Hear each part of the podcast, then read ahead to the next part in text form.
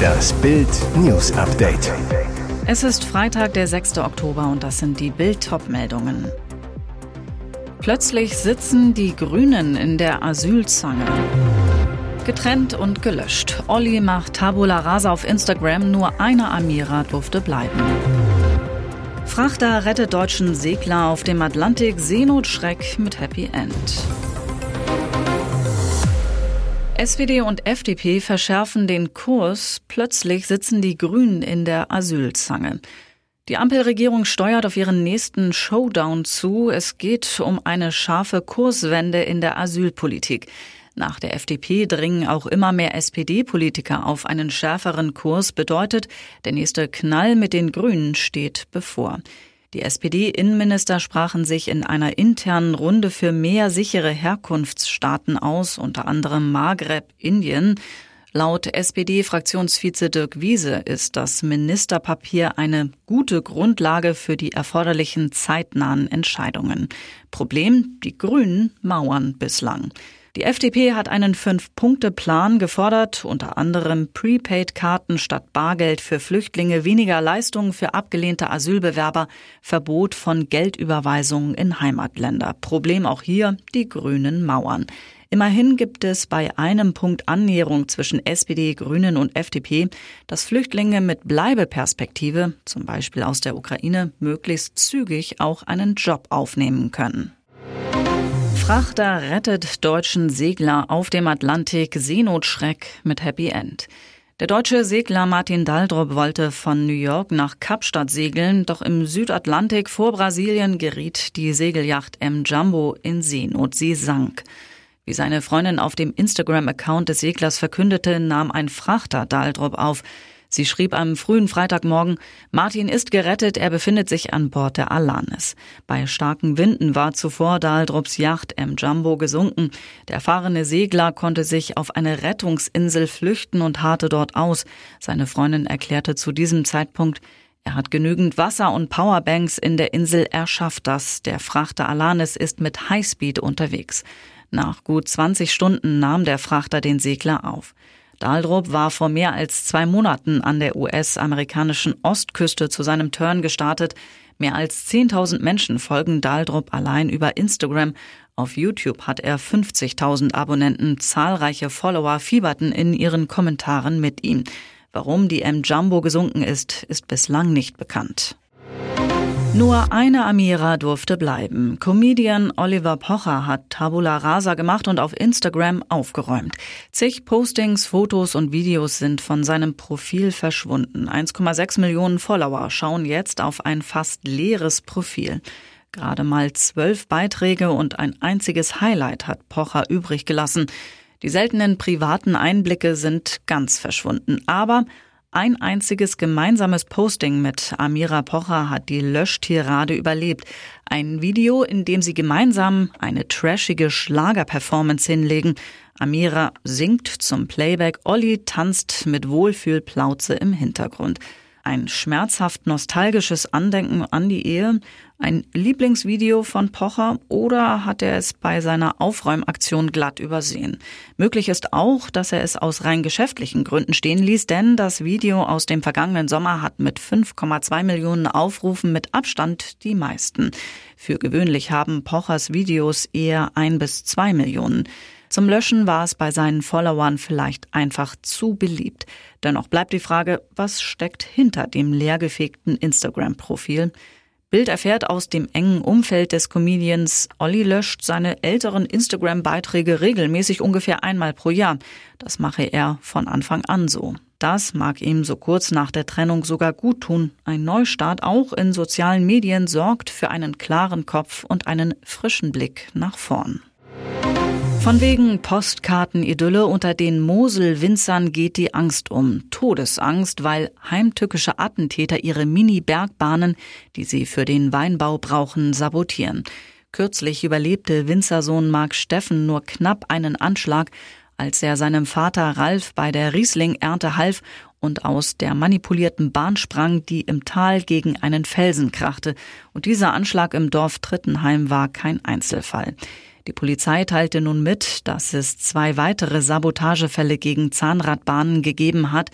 Die neuen Anschlagsversuche wurden von Winzern in der Weinlage Erdener Prälat an der B53 zwischen Ürzig und Kienheim zur Anzeige gebracht, etwa 37 Kilometer nördlich von Trittenheim.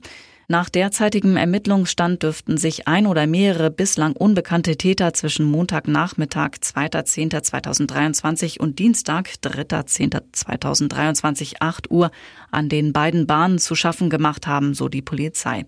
An den malerischen Steilhängen der Mosel setzen viele Winzer auf die Monragbahn, eine Zahnradbahn für extreme Steigungen. Allen Betreibern dieser Bahnen oder ähnlicher Gerätschaften wird weiterhin eine sorgfältige technische Überprüfung vor Inbetriebnahme empfohlen, warnt die Polizei. Und jetzt weitere wichtige Meldungen des Tages vom Bild Newsdesk. Der Druck auf den Kanzler ist riesengroß. Endlich soll er der Ukraine die deutschen Marschflugkörper Taurus liefern. Dies fordern seine Koalitionspartner, die Grünen und die FDP, osteuropäische Partner und natürlich die Ukraine selbst. Die deutschen Raketen mit 500 Kilometer Reichweite können sogar Bunker durchbrechen und könnten der Ukraine bei ihrer Gegenoffensive helfen. Doch Olaf Scholz will nicht liefern. Dies hatte Bild exklusiv enthüllt.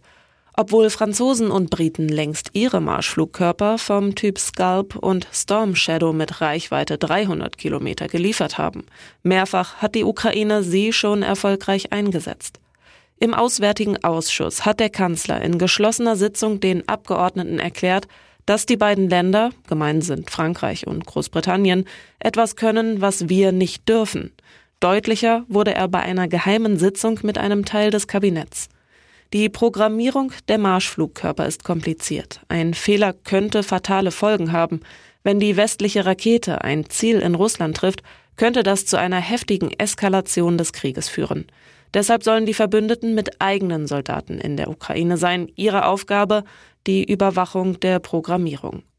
Dieser Weg ist Deutschland aber wegen seiner Verfassung versperrt. Die Bundeswehr ist, als Lehre aus der Nazidiktatur, eine Parlamentsarmee.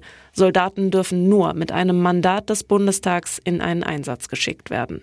Das bedeutet, die Regierung müsste den Abgeordneten erklären, wie viele Soldaten, welche Aufgaben sie genau übernehmen, wie lange der Einsatz gehen soll. Gegen einen solchen Einsatz kann dann jeder Abgeordnete vor das Bundesverfassungsgericht ziehen und gegen die Entsendung klagen. Dass dies Abgeordnete von der AfD oder der Linken tun würden, gilt fast als sicher. Für den Kanzler ist das offenbar ein zu großes Risiko. Die einzig rote Linie, die er von Anfang an gezogen hat, lautet keine Bundeswehrsoldaten in die Ukraine.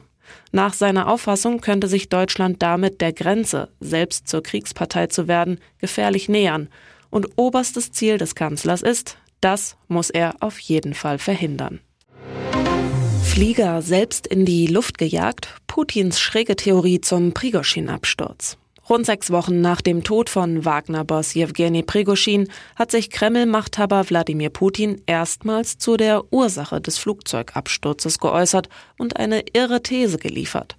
In den Körpern der bei der Flugzeugkatastrophe getöteten sind Fragmente von Handgranaten entdeckt worden, behauptete Putin am Donnerstag im südrussischen Sotschi.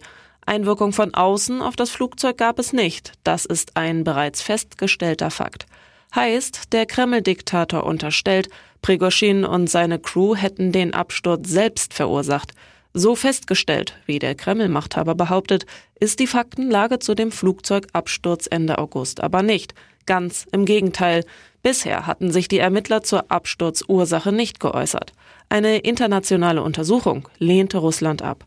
Viele internationale Beobachter vermuten, dass Putin seinen früheren Vertrauten Prigoschin aus dem Weg räumen und töten ließ, weil er im Juni einen Aufstand gegen die russische Militärführung organisiert hatte. Der Kreml wies eine Beteiligung zurück. Und Putin setzt noch einen drauf. Leider hätten die russischen Ermittler die Leichen nicht auf Alkohol oder Drogen im Blut untersucht. Dabei seien bei einer Razzia in Prigoschins Heimatstadt St. Petersburg zuvor fünf Kilo Kokain sichergestellt worden. Putin deutet also an, Prigoschin und die neun weiteren Insassen des Todesfliegers hätten unter Drogeneinfluss mit Handgranaten hantiert und das Todesflugzeug selbst gesprengt. Nach 16 Jahren letzte Sendung. Die Tagesthemen verabschieden Mioska mit Feuerwerk. Ein letztes Mal hieß es am Donnerstagabend von ARD-Moderatorin Karen Mioska, schönen guten Abend, willkommen zu den Tagesthemen. Jetzt macht die dienstälteste Sprecherin der Sendung Schluss, nach 16 Jahren. Von ihren Kollegen wurde Mioska mit einem Feuerwerk auf dem riesigen Bildschirm verabschiedet, der sonst die aktuellen Nachrichten illustriert. 20 Kollegen liefen am Ende der Sendung ins Studio, klatschten Applaus. Mioska, wunderschön in Pink, verbeugte und freute sich. Oh, wie süß! Danke schön, danke schön, danke schön. Dann winkte sie ein letztes Mal in die Kamera. Tschüss. Ihr Tagesthemenkollege Ingo Zamperoni hatte das Studio als erster gestürmt. Du glaubst doch nicht, dass wir dich einfach so vom Hof reiten lassen, sagte er zur sichtlich gerührten Mioska. Dann folgte das Bildschirmfeuerwerk. Mioska fühlte sich in Anbetracht ihres Abschieds schwer und wehmütig. An die Zuschauer gerichtet sagte sie, Seien Sie nett zu Jessie Wellmer, sie ist es auch. Die Ex-Sportschau-Moderatorin übernimmt bei den Tagesthemen. Mioska wird nächstes Jahr die Nachfolgerin von ARD-Polit-Talkerin Anne Will. Das hatte Bild im Mai exklusiv enthüllt. Mioska sagte, am meisten freue sie sich bei der Sonntagsschau darauf. Die Leute sitzen leibhaftig vor mir und ich habe auch mehr Zeit nachzufragen.